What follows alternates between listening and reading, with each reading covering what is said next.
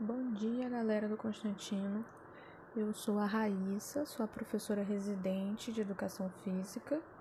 É, eu atuei com vocês no ano passado, né, no finalzinho do ano passado, não sei se vocês recordam, junto com o Alex. E hoje a gente vai falar sobre os esportes coletivos de competição. É, eu vou disponibilizar para vocês o material escrito, né, um texto. E após o vocês ouvirem o podcast e lerem o material que eu vou disponibilizar, vocês vão fazer uma atividade avaliativa de acordo com o que a gente vai estudar hoje. É, vamos começar. Hoje nós vamos falar sobre os esportes coletivos de competição e a iniciação do sistema tático, né? É, os jogos como basquete, futsal, handball, vôlei, beisebol fazem parte de um grupo de esportes coletivos.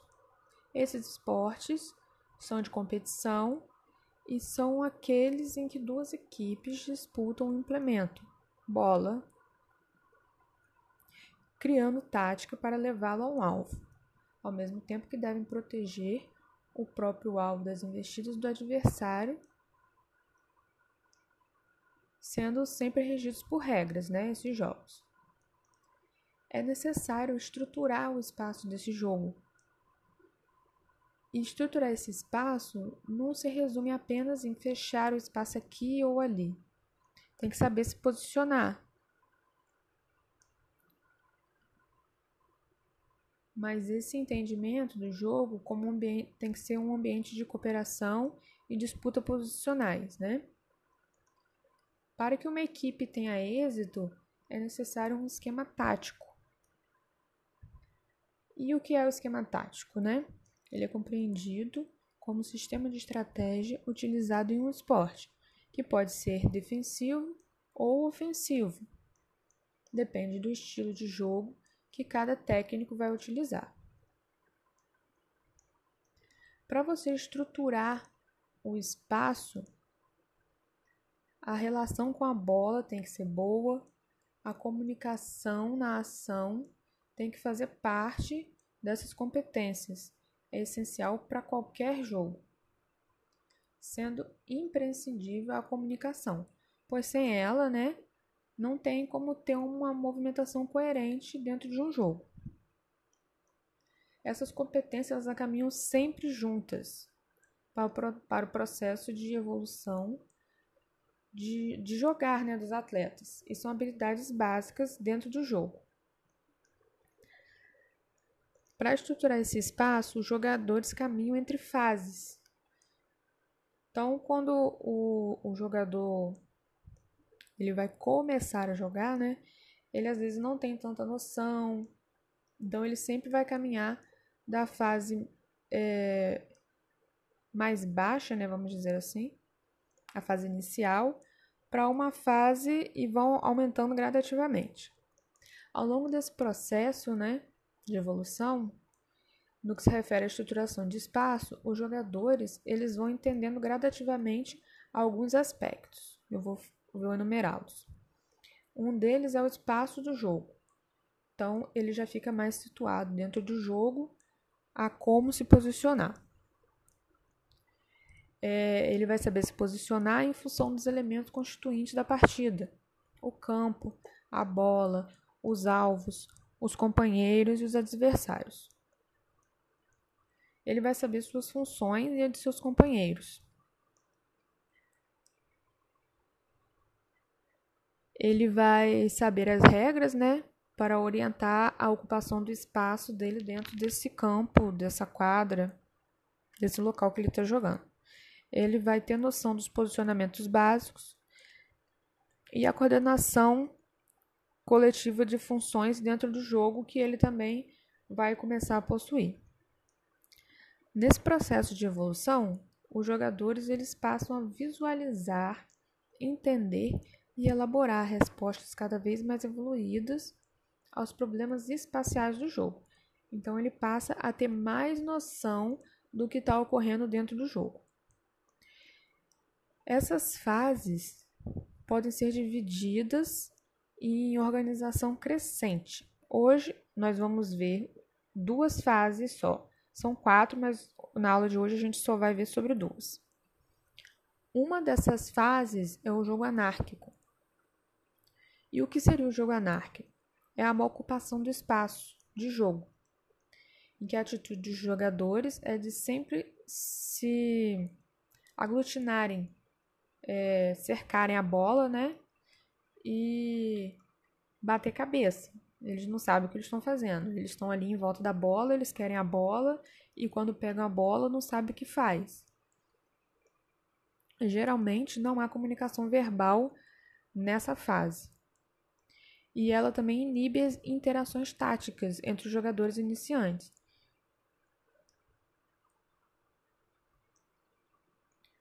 No jogo descentrado, os participantes começam a se organizar melhor nos espaços do jogo, diminuem a aglomeração em torno da bola e comunicam-se quase sempre de forma verbal. Nesse, nessa fase de jogo, os participantes, né, os jogadores, eles até conseguem é, não ficar todos amontoados em volta da bola. Porém, quando eles pegam a bola, eles não têm noção do que eles vão fazer, tem que fazer. Aí eles ficam perguntando, sempre se comunicam de forma verbal do que precisa ser feito. Eles não têm a ação, eles sempre perguntam o que deve ser feito. É, técnica e a tática.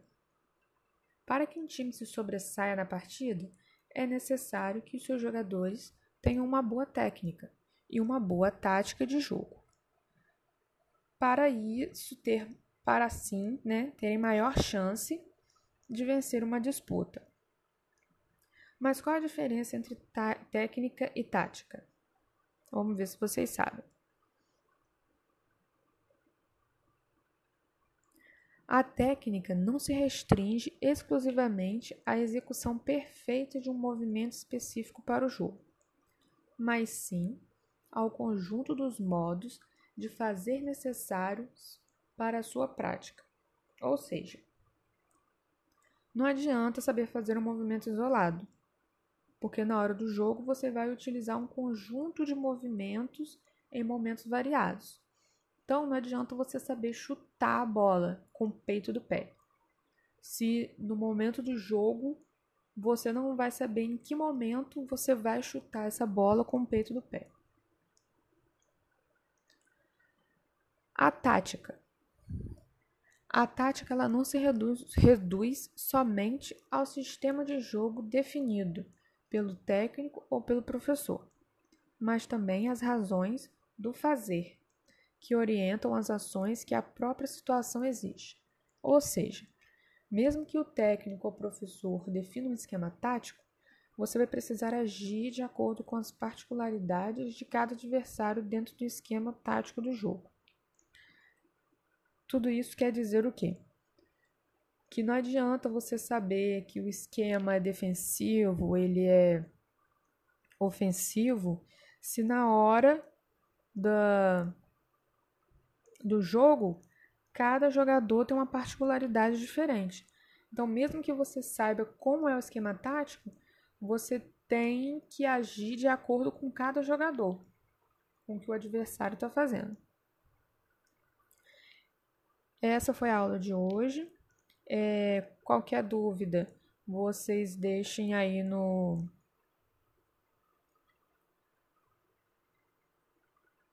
Na plataforma, né? Em que vai ser postado os materiais. É, na própria, no próprio texto tem o link do formulário para vocês responderem as perguntas. É, e eu espero que vocês tenham gostado da aula. Até a próxima. Tchau, tchau.